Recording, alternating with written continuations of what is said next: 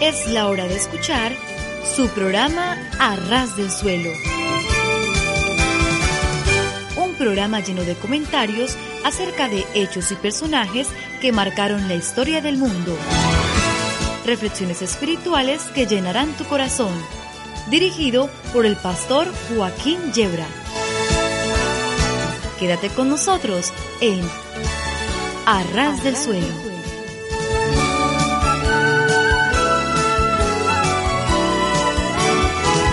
Sí, sí, sí, estar a ras del suelo es de lo mejor que nos puede ocurrir.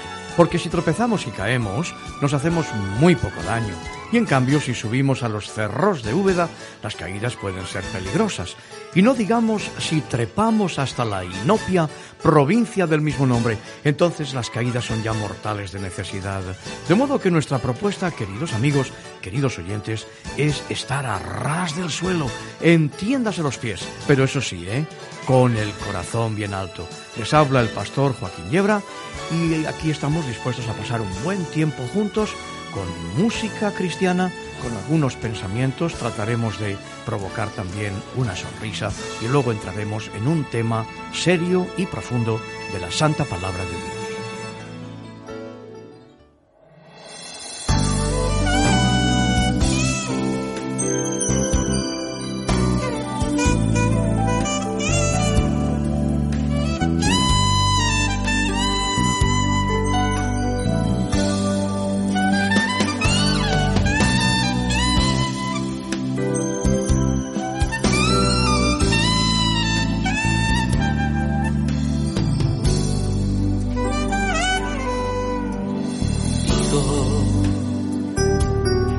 Tus lágrimas cuando solas me has llamado para conversar. Yo sé lo que estás sintiendo allá muy adentro en tu intimidad. Recuerda que el camino de rosas también tiene espinas. Y cada espina que te toca te hace crecer en mí. Has de saber que no estás solo, sino que yo voy a tu lado para enseñarte en cada paso a depender aún más de mí.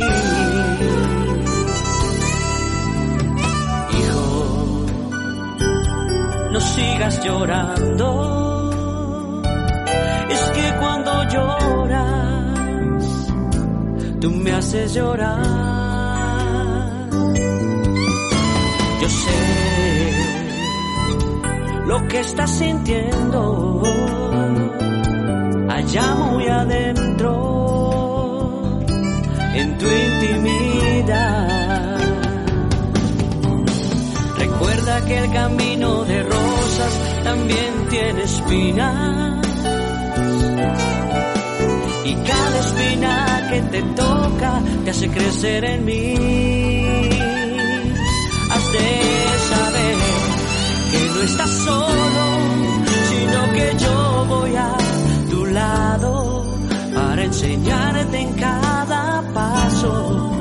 Depender aún más de mí.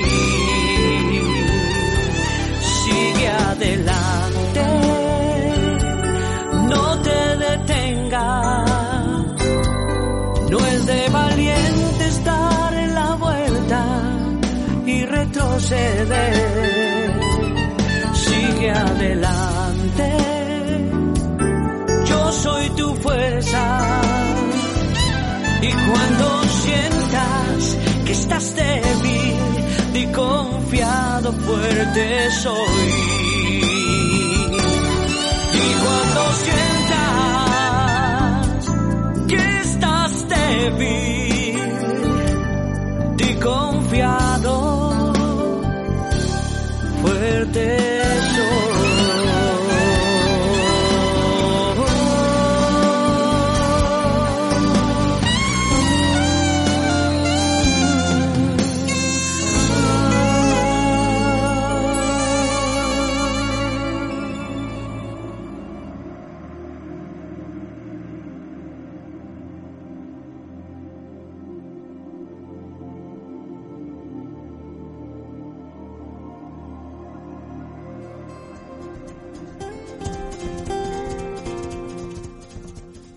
Un joven aspirante artista completamente desilusionado y con 20 dólares, todo el dinero que tenía en el bolsillo, decide pagar y subir a lo alto del Empire State Building de Nueva York. No con el ánimo de admirar la vista como hacen los turistas, sino para quitarse la vida tirándose del piso 86. Cuando vio la oportunidad, saltó sobre la cerca de alambre, subió al extremo superior dispuesto a saltar, cerró los ojos y dijo para sí una plegaria de perdón a Dios. Y saltó. Se llamaba John Helms, tenía 26 años de edad y lo que os estoy contando sucedió en la vida real en el año 1977. Después del salto suicida, una hora más tarde, el joven despertó, justo acostado en la cornisa del piso 85. En el salto, los fuertes vientos le habían empujado contra el mismo edificio, estrellándole en el piso subsiguiente, dejándole inconsciente. Cuando volvió en sí, parece que la oración a Dios lo favoreció, dándole una oportunidad para revivir no sin antes haber pasado por la misma entrada de la muerte, saltando más de 86 pisos con destino directo al pavimento.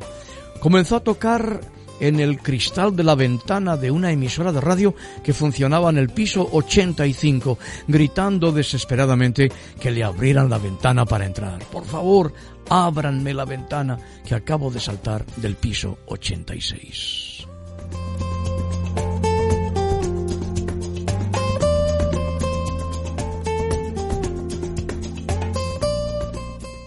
Dice el Evangelio, según San Mateo capítulo 14, versículos 28 y 29, que entonces le respondió Pedro a Jesús y le dijo, Señor, si tú eres, manda que yo vaya a ti sobre las aguas. Y entonces Jesús le dijo, ven. Y descendieron Pedro de la barca y andaba sobre las aguas para ir hacia Jesús. En repetidas ocasiones usamos la aventura de Pedro para ilustrar lo importante que es mantener los ojos sobre Jesucristo para no naufragar en nuestras empresas. No debemos mirar las olas como hizo Pedro. No deja de ser verdad lo que afirmamos, pero en el camino hemos perdido la oportunidad de apreciar la completa dimensión de la experiencia del discípulo. En este incidente, Pedro sintió en su corazón el deseo de experimentar lo mismo que estaba haciendo su maestro y amigo Jesús. Toma nota que a pesar de esto, no se lanzó al agua, sino que dijo, Señor, si eres tú, manda que yo vaya a ti sobre las aguas. Este es el correcto proceder en cualquier empresa que nosotros queramos realizar. Debemos detenernos para preguntarle al Señor si Él nos da la autorización para movernos, aun cuando todas las circunstancias parezcan indicar que estamos frente a una oportunidad sin igual. Pero quisiera hacerte notar la osadía de la petición de Pedro. Él no quería perderse esta oportunidad. Cuando escuchó la invitación, se lanzó a caminar sobre las olas. Es verdad que terminó hundiéndose, pero se dio el gusto de experimentar algo fuera de serie. Los otros once discípulos permanecieron en la seguridad del bote. De alguna manera, esta escena capta lo que es la iglesia de Jesucristo. La mayoría de nosotros preferimos la seguridad de la embarcación, mientras criticamos frecuentemente a los que intentan algo nuevo. Algunos pocos, atrevidos en la fe, prefieren la aventura de andar en las alocadas, aparentemente alocadas, propuestas del Señor. Imaginemos a los discípulos ya viejos, los once quizás podrían contarles a otros, conocimos a un hombre que caminó sobre las aguas, solamente Pedro, sin embargo, podría decir, una vez, de joven, anduve sobre las aguas.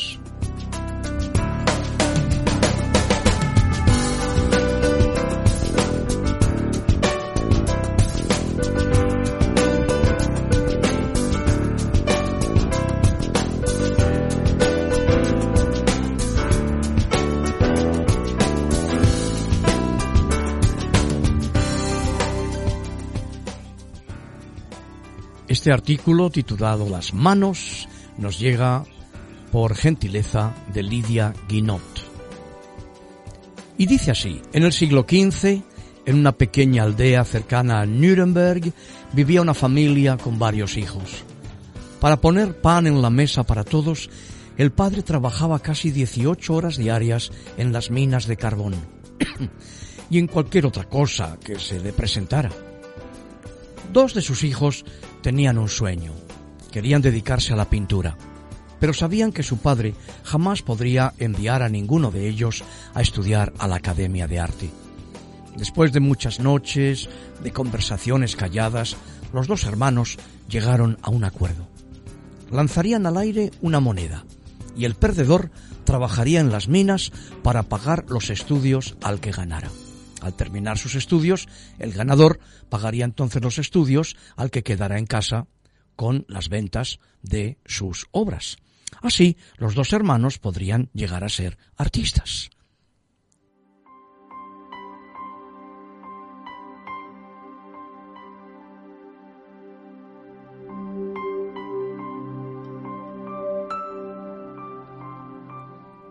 Lanzaron al aire la moneda un domingo al salir de la iglesia. Uno de ellos, llamado Albrecht Durero, o Alberto Durero, ganó y se fue a estudiar a Nuremberg. Entonces el otro hermano, Albert, comenzó el peligroso trabajo en las minas.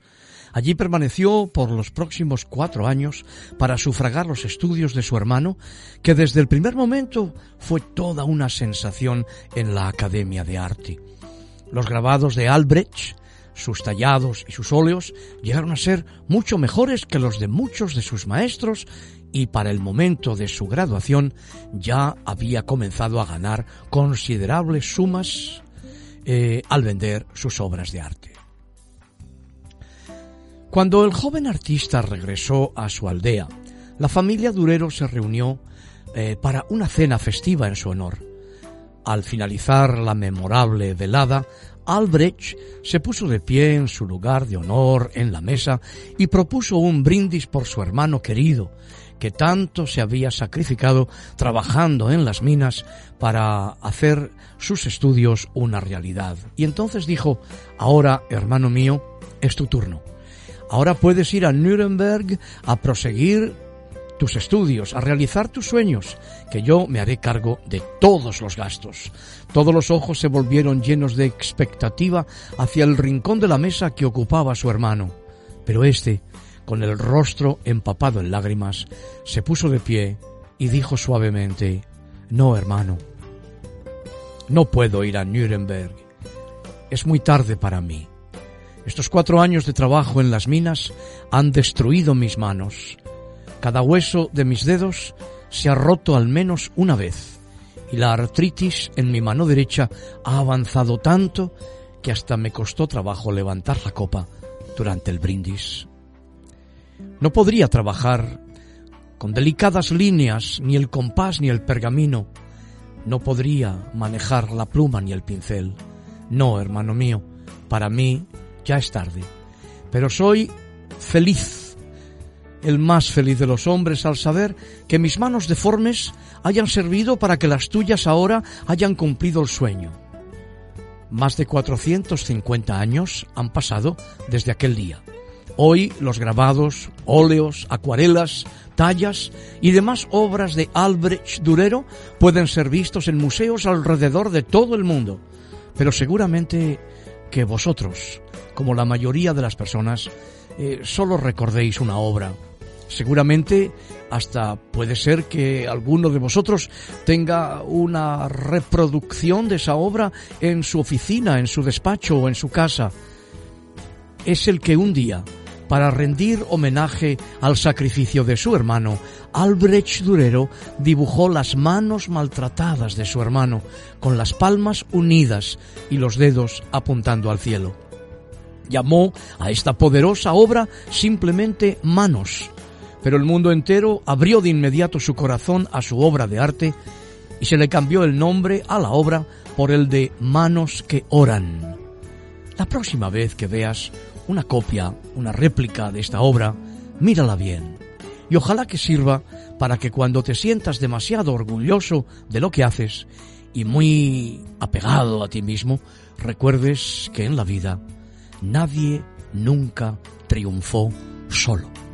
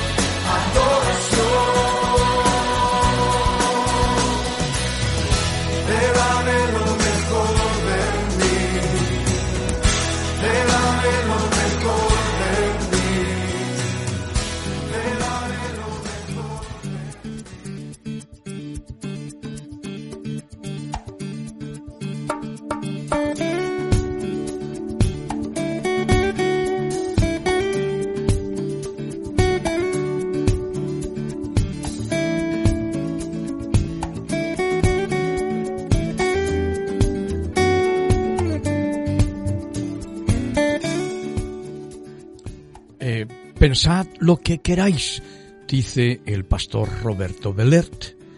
Pero soy un admirador de Tomás, me cae simpático, guardo una devoción especial para él. Sin embargo, sé que eh, en las fechas de Semana Santa, pero realmente cualquier otro momento sería aplicable, pues no son pocos los predicadores que lo tratan mal, lo adentellan sin compasión. Incluso yo por un tiempo me ensañaba contra el pobre Tomás.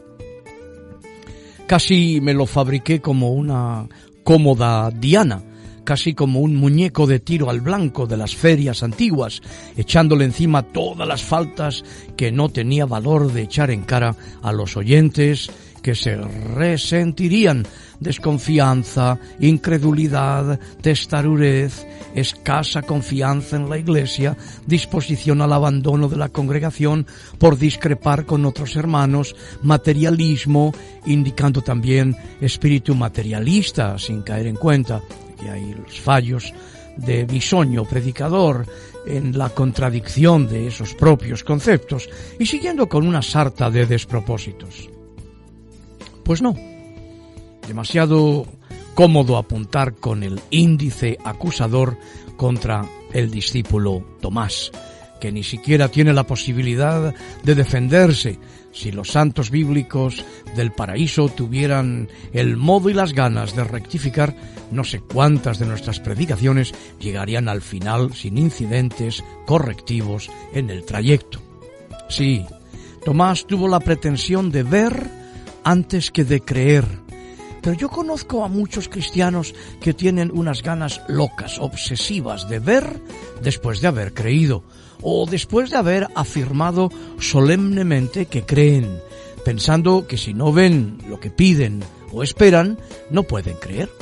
En efecto, no dejan escapar ocasión alguna para correr allí donde se publicita que ocurren cosas prodigiosas, algo que proporcione pruebas decisivas para su fe, la garantía de no haber sido engañados. Pues bonita fe, vaya. Jesús proclama bienaventurados a los que creen sin haber tenido necesidad de ver, no aquellos que se sienten más seguros después de haber visto o que han creído ver, porque también pasa eso. Y encuentro también predicadores, curanderos, frailes, monjas, visionarios, que presentan el ver refiriéndose a ciertos milagros, seudas, revelaciones y apariciones como argumentos decisivos del creer y olvidan que la única demostración de la fe es la fe y esta seguida de frutos dignos de arrepentimiento. De todos modos, eh, yo me encuentro en ocasiones en el itinerario de Tomás, eh, salpicado de incomprensiones, desfallecimientos, caprichos, resistencias, dudas. Desde el corazón pienso que una duda auténtica, una meditación atormentada, es mejor que una seguridad barata que dispense de cualquier inquietud y camino personal. Tomás, para suerte nuestra, no es un héroe, un primero de clase, un aguerrido de vanguardia, pero es alguien que llega. Ha llegado el último, pero lo ha conseguido. Ha caminado con piernas trémulas, desalentado por la desconfianza, atribulado por su carácter pragmático, pero no se ha separado de sus hermanos.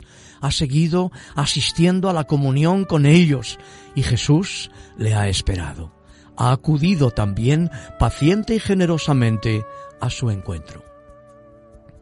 He dicho que me reconozco fácilmente con Tomás, con su deseo y necesidad de seguir creyendo y con mis temores al mismo tiempo, con mis dudas, mis despistes, incertidumbres, protestas y pretextos. Creo que somos muchos los que a veces sufrimos por no creer más y más fuerte, por no alcanzar las fuerzas de amar más, de no tener más altas esperanzas. Pero aún así, todo esto es algo que nos acerca mucho a la fe, roza la esperanza y ya es amor. Nos hemos acercado muchas veces al Señor sin miedo, con las manos vacías, llevando en la carne quemaduras de muchas desilusiones, Pero Jesús, bendito Señor, sigue repitiéndonos, dichosos los que crean sin haber visto. Nos pide únicamente conseguir no ver al menos durante un poco de tiempo. Tendremos toda la eternidad y disposición para verlo, para quedar iluminados por su rostro, para contemplar su amor. Ahora nos pide el regalo más grande que podemos darle mientras estamos aquí abajo, creer en Él antes de verlo, que podamos decir con el corazón, Señor mío y Dios mío, y ello teniendo los ojos físicos cerrados.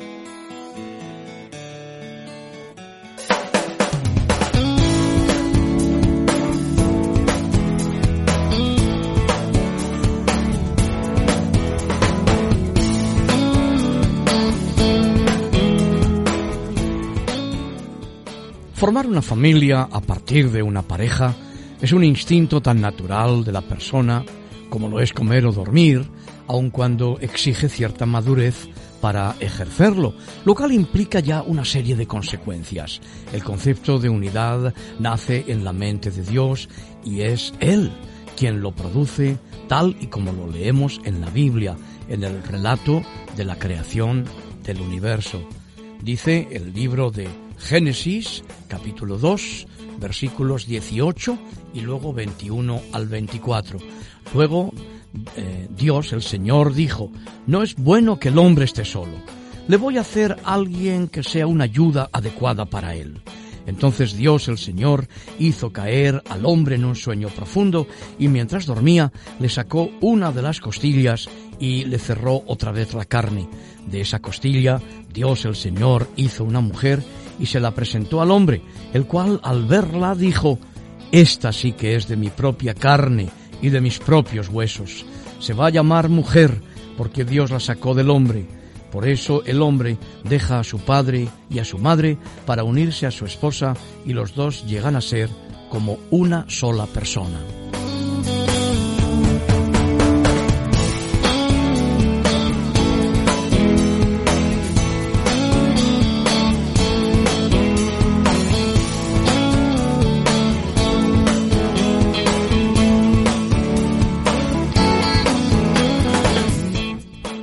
En los últimos versículos del capítulo 2 del libro de Génesis llegamos a la cumbre de la obra creadora de Dios. En el centro del plan de Dios se encuentra la creación del hombre para que tuviera comunión con él. Pero el hombre había de llenar la tierra y señorearla, dice Génesis capítulo 1 y versículo 28. Y esto requería la provisión para esa multiplicación y el establecimiento de instituciones sociales humanas que permitieran llevar a cabo este propósito. De estas instituciones, la primera y la más importante es la del hogar y la familia, establecida por la unión del marido y la esposa, el hombre y la mujer. Otras instituciones humanas como el gobierno, la escuela, la iglesia, encuentran su pauta y propósito originales en la unidad básica familiar. El amor mutuo entre el marido y la mujer, entre los padres y los hijos, con el propio ejercicio de la autoridad y de la obediencia, según instrucciones divinas, era pues fundamentalmente para el cumplimiento del propósito de Dios.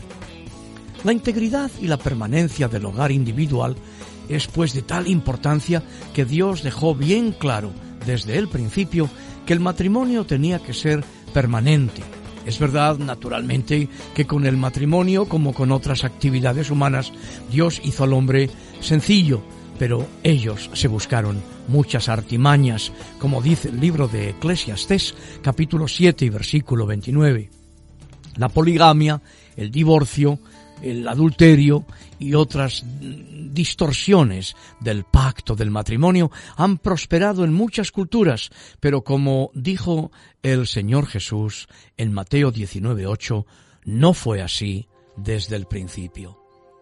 El Señor Jesús mismo no sólo confirmó el origen divino permanente y monógamo del matrimonio, sino que indicó su aceptación del relato de Adán y Eva como el verdadero origen de la raza humana.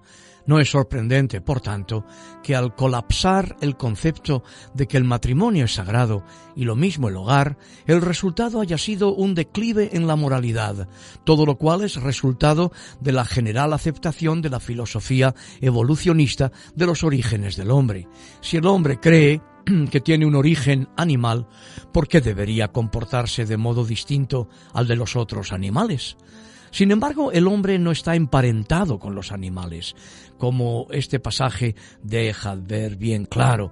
El hombre debía ejercer autoridad sobre ellos, pero no podía tener comunicación espiritual con ellos. Solo él había sido creado a la imagen de Dios. Al final del sexto día de la creación, Dios vio que todo lo que había hecho era bueno en gran manera, dice Génesis 1.31. Pero inmediatamente después de haber hecho a Adán, dijo, el Señor, no es bueno que el hombre esté solo. Génesis 2.18. La creación del hombre no hubo terminado hasta que Dios proveyó una compañera y ayuda para el hombre. Dios hizo arreglos para que Adán se familiarizara con sus otras criaturas y se las trajo para que les pusiera nombres. Esta actividad tenía dos propósitos. Primeramente, como Adán había de ser responsable de ejercer dominio sobre todas las criaturas, era necesario que las conociera y que supiera sus características. Es de suponer que el hombre que les asignaba, eh, el nombre que les asignaba, la denominación que les daba, tendría que estar en armonía con su apariencia y en armonía con sus acciones. En segundo lugar, y más importante, al conocerlos, reconocería que él era muy diferente de todas las otras criaturas vivientes. Por eso dice Génesis 2.20 que no se halló ayuda idónea para el hombre. No hay pues ningún parentesco entre el hombre y los animales, según afirman los evolucionistas. El hombre es una creación especial, con un espíritu eterno, y no es posible que una semejanza fisiológica con los animales ponga esto en descrédito. Por ello Dios procedió a proveer de una perfecta solución al problema de la soledad del hombre. Formó una mujer del varón, como dice Pablo, el apóstol, en 1 Corintios 11:12. La mujer le serviría de ayuda para realizar los planes de Dios. Sería su compañera en la vida y la madre de sus hijos. Juntos enseñarían a sus hijos la voluntad de Dios y les guiarían por sus caminos. Su hogar serviría como modelo y fundamento para las otras familias futuras. Así había de consumarse el primer matrimonio y establecerse el primer hogar, aunque los hombres se han apartado con frecuencia de este ideal en tiempos ulteriores. Eh, sigue siendo, sin embargo, verdad que este es el modelo de Dios para un hogar y para un matrimonio feliz y efectivo. Puede notarse aquí de paso que la supuesta discrepancia entre este relato de los animales y el pasaje de la creación de Génesis capítulo 2 y versículo 19 es inexistente en realidad. Se ha dicho que Génesis 2.19 enseña que Dios hizo a los animales después de haber hecho al hombre. Sin embargo, la traducción literal del versículo es que el Señor Dios había formado pues, o sea, en tiempo plus cuan perfecto. Puede ser de importancia que sólo las bestias del campo, probablemente animales domésticos y las aves de los cielos, fueran los que recibieron nombres de parte de Adán. Posiblemente sólo estos fueron considerados gregarios o sociales por naturaleza para ser compañeros potenciales para el hombre. Pero incluso estos no eran idóneos para él. No podía haber comunión en el espíritu, puesto que los animales no habían sido formados a la imagen de Dios. Habiendo pues mostrado a Adán su necesidad de una compañía y de una ayuda como él mismo, Dios emprendió su último auto afirmativo en aquel instante de la creación, un acto lleno de significado tanto físico como espiritual. Es posible que Dios le explicara a Adán lo que iba a hacer, pues pareció después que Adán había entendido claramente cómo había formado Dios a Eva. En todo caso, Dios hizo caer a Adán en un sueño profundo y realizó una maravillosa operación quirúrgica. El sueño no era necesario para, para impedir el dolor, puesto que no había todavía conocimiento del dolor en una forma de sufrimiento en el mundo.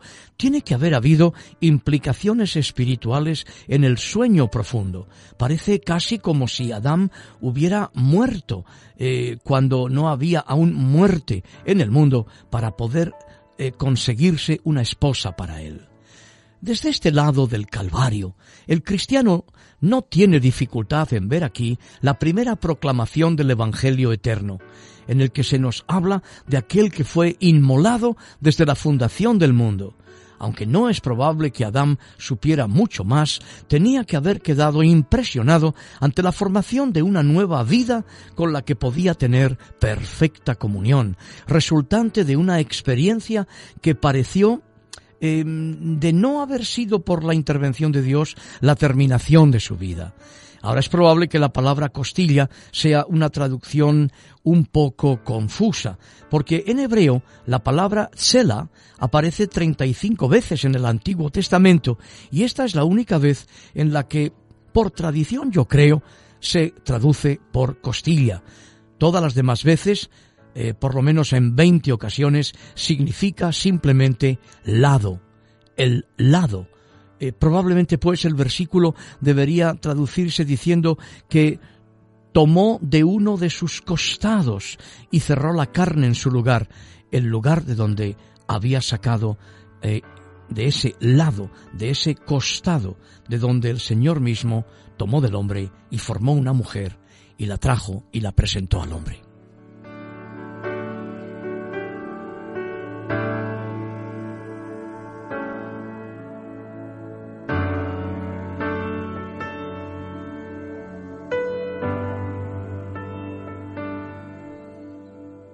¿En qué sentido tomó el Señor uno de los costados de Adán? Un costado incluiría carne y hueso, y es significativo que Adán dijera después, esto es ahora hueso de mis huesos y carne de mi carne. Aunque no se menciona, es también evidente que una operación semejante implicaría el derramamiento de sangre en el lado abierto, en realidad, la misma vida de la carne está en su sangre, como dice el Señor en el libro de Levítico capítulo 17 y versículo 11 y anteriormente dice en Génesis capítulo 9 y versículo 4. Fisiológicamente es la sangre la que lleva el oxígeno necesario y otras sustancias químicas desde el aire y el alimento ingerido por el hombre a la carne y a los huesos.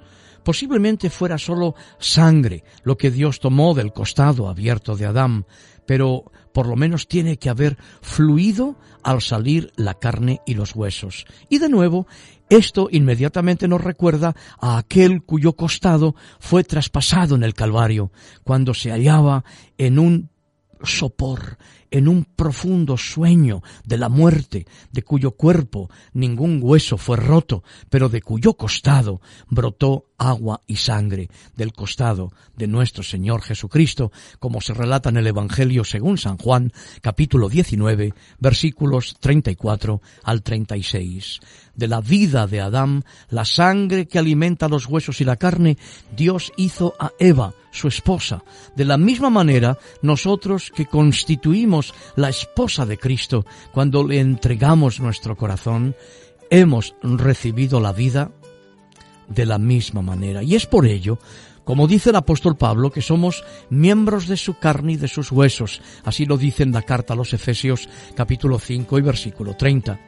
Eva fue tomada pues del costado de Adán para trabajar a su lado, para ejecutar la divina orden de llenar la tierra y sojuzgarla, señorearla.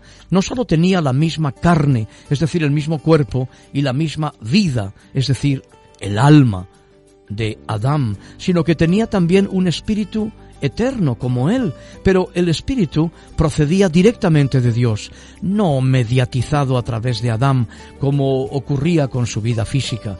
Esto lo sabemos por el texto de Génesis capítulo 1, versículo 27, donde se nos dice que creó Dios al hombre a su imagen, a imagen de Dios lo creó, varón y hembra los creó. La imagen de Dios creada directamente por Dios, fue dada tanto al hombre como a la mujer. Del mismo modo, aunque todos los descendientes de Adán y Eva habían heredado sus características físicas y mentales por transmisión genética, con todo, cada individuo tiene un espíritu recibido directamente de Dios, y así es él mismo capaz de comunión personal y no solo personal, sino eterna con Dios. Es Dios que formó el espíritu del hombre dentro de él, como dice Zacarías capítulo 12 versículo 1, y a cuya orden cada espíritu de hombre regresa, como dice Eclesiastés en el capítulo 12, cuando su cuerpo vuelve al polvo. Esta historia hace desesperar a los llamados evolucionistas que al mismo tiempo pretenden ser cristianos. Es por completo imposible armonizar este relato del origen de la mujer con ninguna de las teorías de la evolución humana. Esta naturalmente no es la razón por la que nosotros dudamos de ella. Como hemos visto, los sucesos de la semana de la creación fueron realizados por el poder de Dios de crear y de hacer esto es, de dar existencia, y luego ordenar y organizar todas las cosas. Los procesos no son procesos físicos de conservación y desorganización que ahora controlan el universo y que constituyen el único campo de estudio de la ciencia. Por tanto, la única manera de averiguar cómo fue creado el mundo y todas las cosas contenidas en él es que Dios nos lo diga. Y en su relato, divinamente inspirado, posiblemente recibido ya desde Adán, así transmitido, tenemos la información deseada.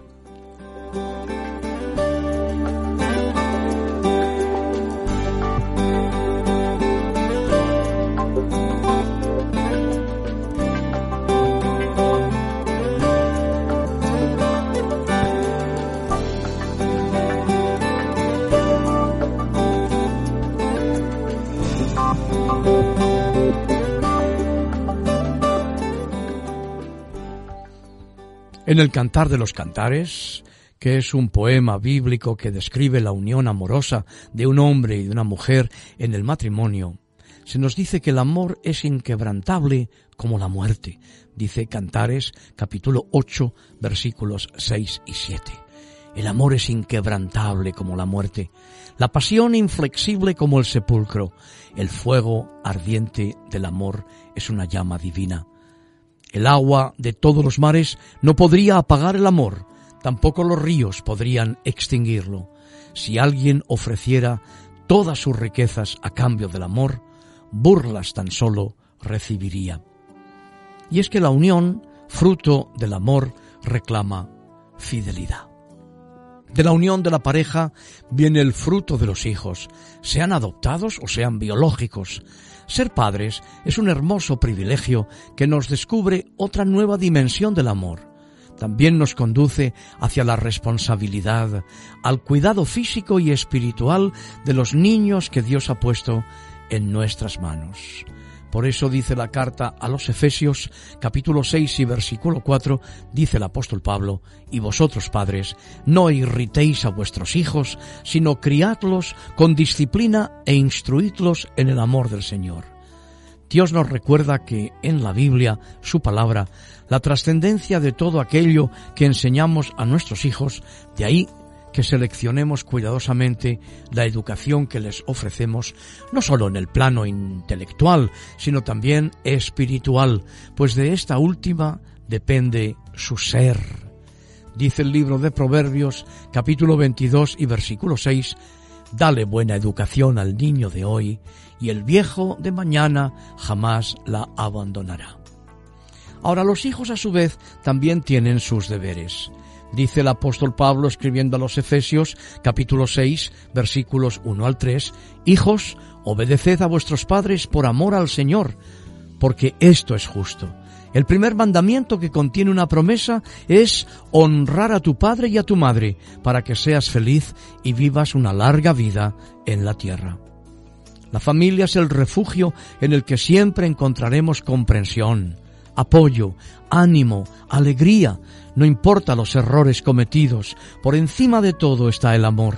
El hijo pródigo reclamó a su padre su herencia, la dilapidó y cuando hubo arruinado su vida, arrepentido, vuelve a su hogar.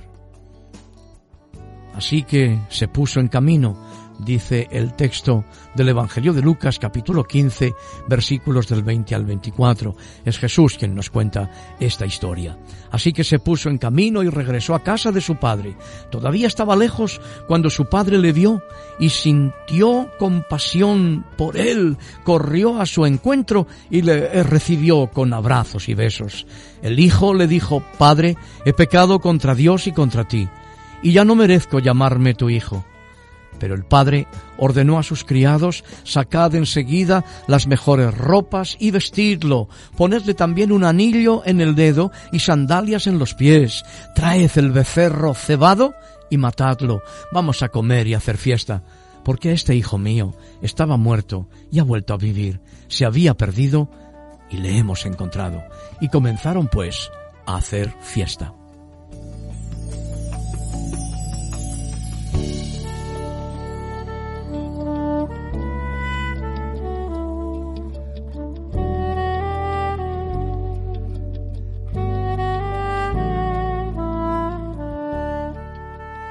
La familia puede afrontar problemas y permanecer unida aplicando el amor. Tener amor es saber soportar, dice el apóstol Pablo escribiendo a los Corintios en el capítulo 13 versículos 4 al 7. Tener amor es saber soportar, es ser bondadoso, es no tener envidia, es no ser presumido, orgulloso, grosero o egoísta, es no enojarse ni guardar rencor, es no alegrarse de las injusticias, sino de la verdad. Tener amor es sufrirlo todo, creerlo todo, soportarlo todo. Por la fe y relación con Dios, las fronteras de nuestra familia natural se amplían y pasamos a formar parte de la familia de Dios. En ella, Dios es el Padre y todos los demás somos sus hijos. Por lo mismo, somos hermanos los unos de los otros. Esto establece una relación profunda que obliga a la solidaridad y a la ayuda a nuestro prójimo. Dice el apóstol Pablo escribiendo a los Efesios capítulo 2 versículos 17 al 19. Cristo ha venido a traer buenas noticias de paz a todos, tanto a vosotros que estabais lejos de Dios, como a los que estaban cerca, pues por medio de Cristo, unos y otros, podemos acercarnos al Padre por un mismo Espíritu. Por eso ya no sois extranjeros, no estáis ya fuera de vuestra tierra, sino que ahora compartís con el pueblo santo los mismos derechos y sois miembros de la familia de Dios. La Biblia, la palabra de Dios, es guía fundamental para la familia, pues nos da coordenadas de comportamiento que contribuyen decisivamente a formar una familia feliz.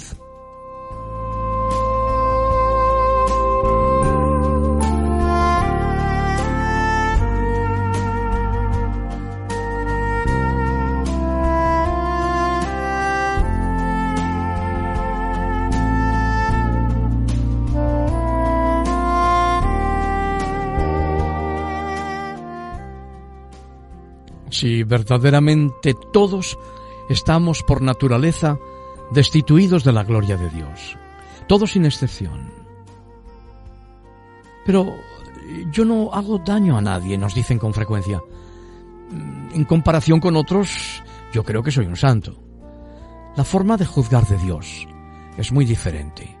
Él no compara a las personas, sino que juzga a cada uno según la medida no de la justicia de los hombres, sino de la justicia de Dios. La sentencia de Dios no se puede cambiar a gusto de cada uno, no es manipulable. La verdad de la que partimos es que toda persona ha pecado. No existe nadie sin culpa. Y esto trae consigo una consecuencia trágica. La gloria de Dios no me interesa, yo vivo según mis ideas, nos dicen constantemente. Claro que puedes cerrar los ojos ante los hechos y puedes decir que no tienen ninguna importancia, pero no alcanzar la gloria de Dios significa vivir y morir en el abismo del pecado que se encuentra entre Dios y los hombres. Ante los ojos de Dios ningún pecado permanece oculto. Dios sacará a la luz en el juicio final toda culpa. Es por lo tanto un gran error otros van a decir, esto solo sirve para crearnos pánico. No lo creas. Dios no es un demagogo. Él nos muestra la realidad. Su sentencia es absoluta y no depende de ningún cambio social. Nuestra culpa personal nos lleva a la perdición. Necesitamos la salvación. ¿Y cómo podemos ser liberados de la culpa? Dios mismo es el que puede librarnos. Dios mismo quiere hacerlo. Él no quiere meternos miedo, sino librarnos. ¿Qué es lo más esencial? Que Dios no quiere la muerte del pecador. Él quiere su arrepentimiento y que viva. Dios quiere darnos algo que nadie puede lograr por sí mismo, el perdón de los pecados gratuitamente. A quien no sigue encubriendo sus pecados o haciéndolos más pequeños, sino al que los confiesa ante Dios, al que acepta la palabra de Dios, que Jesucristo murió por todos nuestros pecados, a quien quiere vivir su vida con el Señor Jesucristo, el que murió por ti y por mí, por cada uno de nosotros, y resucitó. Este es el que recibe el perdón de Dios y es hecho una nueva vida, una nueva criatura. Decide por ti mismo. Y dile al Señor, Señor, ya no necesito buscarte en las imágenes. Hoy me basta pensar en ti. Hoy me ha bastado pedirte que vengas a mi corazón y tú has prometido venir. Y desde ahí, desde mi corazón, me llegará siempre la dulzura de tus ojos, la ternura de tu abrazo y tu mensaje que va más allá de las palabras. Y sobre todo, ese amor especial, tan lleno de paz, que solo tú, Señor, solo tú me puedes brindar. Gracias, Señor. Ya no tengo que buscarte en imágenes. Estás en mi corazón y has prometido quedarte allí hasta la eternidad.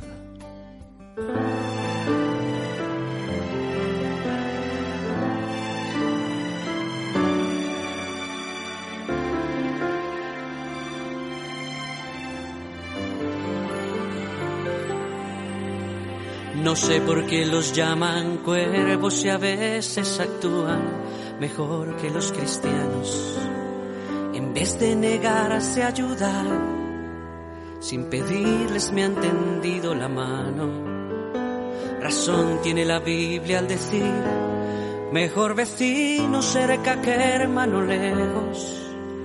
Ellos nos dan lecciones de amor que no aplicamos porque no queremos. Las piedras hablarían si nosotros callamos. Enseñaba el maestro a su generación. No somos diferentes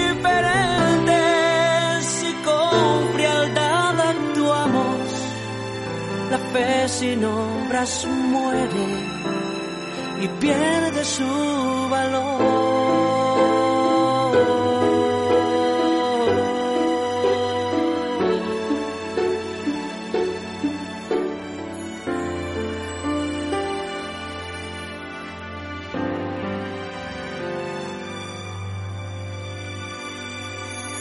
sé por qué los llaman cuervos y a veces actúan mejor que los cristianos. En mí ven el humano que soy, no los errores para andarme enjuiciando. Aunque sé que soy una carta ante ellos, Señor, no te pido que me vean perfecto, tan solo que vean tu amor en mí, así como yo he visto tu amor en ellos. Las piedras hablarían nosotros callamos. Enseñaba el maestro a su generación. No somos diferentes y con frialdad actuamos. La fe sin obras muere y pierde su valor. Gracias por vuestra atención. Hemos pasado un buen tiempo juntos. Volveremos a encontrarnos, será con el favor de Dios y será naturalmente a ras del suelo. Entiéndase los pies, pero con el corazón bien alto. Hasta entonces, que el Señor os bendiga y os guarde. Adiós.